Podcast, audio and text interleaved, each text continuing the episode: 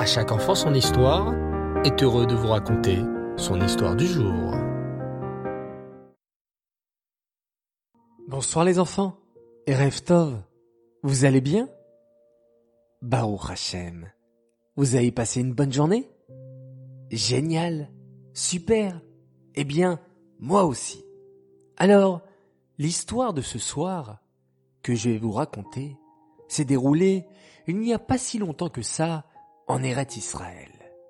Pour vous les enfants, ça peut paraître très lointain, car vous n'étiez pas encore nés, et vos parents, eux aussi, n'étaient certainement pas encore nés. Mais vos grands-parents, vos papis et vos mamies, eux, s'en souviennent très bien. C'était donc en 1967, il y a environ 50 ans. Tout autour du pays d'Israël, de nombreux pays ennemis avaient décidé de déclarer la guerre à Israël. Ils s'étaient mis d'accord pour attaquer tous en même temps ce petit pays, en venant de tous les côtés, du nord, du sud et des frontières sur le côté est. Les ennemis d'Israël étaient convaincus qu'ils allaient gagner la guerre et que le pays d'Israël serait effacé de la carte du monde. Les habitants d'Israël et les juifs du monde entier étaient très inquiets. Comment un si petit pays allait-il s'en sortir face à tant d'ennemis alliés contre lui? Comment un si petit nombre de soldats, avec si peu d'armes, pourrait-il combattre contre de grandes et puissantes armées qui possédaient une multitude de chars, de tanks et tout un matériel de guerre sophistiqué? Mais les enfants, le peuple juif avait une arme secrète. Vous voulez savoir laquelle? Alors, écoutez bien la suite de l'histoire. Pendant toute cette période d'angoisse et de préparation à la guerre, le rabbi de Lubavitch demeurait serein et souriant. Il expliqua à tous les juifs qu'Hachem protégeait la terre d'Israël et qu'il y aurait de très grands miracles.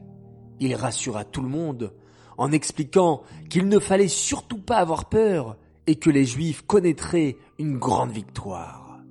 Mais ce n'était pas tout.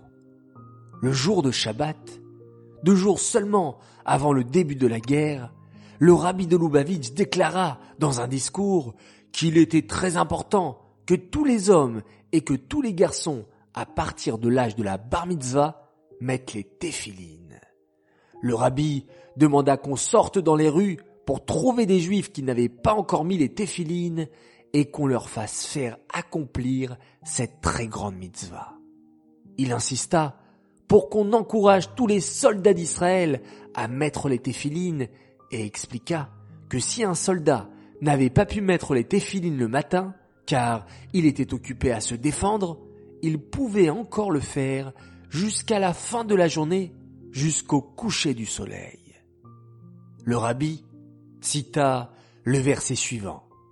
Veraou kol haaretz, kishem Hashem nikra alecha, mimeka. Toutes les nations du monde verront le nom de Dieu inscrit sur le peuple juif, et ils auront peur d'eux. Nos sages expliquent que ce verset parle des téphilines que l'on pose sur la tête. Lorsqu'on met les téphilines, on met quelque chose de si kadosh, de si saint et de si puissant sur notre tête que tous les ennemis sont saisis de crainte face au béni Israël. Ce discours se déroulait à New York, en Amérique. Dès la fin du Shabbat, tous les chassidim se mirent à diffuser le message du rabbi dans le monde entier. En l'espace de quelques heures, le message était arrivé en Eret Israël. Et de nombreux soldats de l'armée israélienne mirent les téphilines, certains pour la première fois de leur vie. Deux jours à peine après ce fameux discours sur l'importance des téphilines, la guerre éclata en Israël. Comme nous l'avions dit les enfants, les soldats des armées ennemies étaient très bien entraînés. Leur général d'armée leur avait appris à attaquer et à se défendre contre toutes sortes d'armes et dans toutes sortes de situations. Un grand groupe de soldats égyptiens étaient en train d'avancer dans le désert avec leurs tanks, prêts à attaquer l'armée israélienne. Mais, soudain, ils aperçurent au loin des soldats debout, avec une drôle de boîte noire sur leur tête. L'un des soldats prit une paire de jumelles pour mieux voir.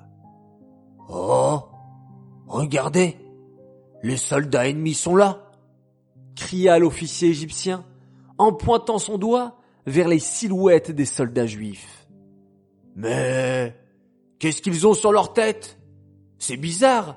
Des boîtiers noirs avec des fils qui sortent sur le côté s'exclama un autre soldat tout apeuré. Oh, ça doit certainement être une nouvelle arme secrète, une arme ultra puissante. Oh là là, nous sommes perdus hurlèrent plusieurs soldats affolés. Sans comprendre ce qui se passait, le groupe de soldats tout entier fut pris de panique. Au lieu d'attaquer les soldats juifs, comme on leur avait appris, ils levèrent les mains en signe de soumission. De toutes parts d'Israël, des histoires semblables se passèrent. De manière miraculeuse, les ennemis, qui avaient juré quelques jours plus tôt qu'ils allaient tuer tous les juifs jusqu'au dernier, rendirent les armes et se soumirent aux soldats juifs sans opposer de grande résistance. La guerre ne dura que six jours, et ce fut une très grande victoire pour le pays d'Israël. Ce fut une guerre si miraculeuse que même les armées non juives affirmèrent qu'ils ne parvenaient pas à trouver d'explication à la victoire des juifs contre leurs ennemis. Pas d'explication les enfants? Vous êtes sûrs Mais non Nous connaissons la vraie raison de la victoire. L'arme secrète du peuple juif. Ce sont les téphilines, bien sûr.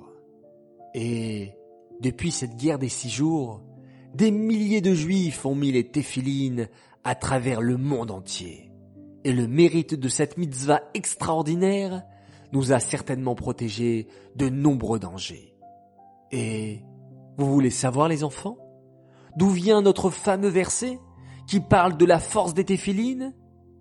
De notre paracha bien sûr, la parachat Kitavo. Veraou kolame haaretz qui shem nikra lecha mimeka. Toutes les nations du monde verront le nom de Dieu inscrit sur le peuple juif et ils auront peur d'eux. Il s'agit bien sûr des téphilines que tous les papas et tous les grands garçons mettent sur leur tête tous les matins, à part le Shabbat et les jours de fête. Alors les enfants, vous qui m'écoutez attentivement, pour les garçons, prenez particulièrement soin de cette mitzvah dès que vous aurez atteint l'âge de la bar mitzvah. Et vous les filles, vous pouvez encourager vos papas et vos grands frères et plus tard vos maris et vos enfants à accomplir la mitzvah des téphilines, car vous aussi, vous avez une part dans cette mitzvah. Et quand un homme met les téphilines, il acquitte aussi son épouse de cette mitzvah. Voilà les enfants, cette histoire magnifique se termine. J'espère qu'elle vous a plu. Eh bien moi, ça va me donner beaucoup de force pour mettre mes téphilines demain matin. Et bien sûr, j'aurai une grande pensée pour vous, car je sais que vous allez m'encourager à le faire. J'aimerais dédicacer tout particulièrement cette histoire pour trois grands Mazaltov et pour souhaiter un joyeux anniversaire à Avital Dvora Nedjar qui a fêté ses trois ans dernièrement. Alors on te souhaite beaucoup de joie, beaucoup de bonheur et que tu sois toujours la fierté de tes parents.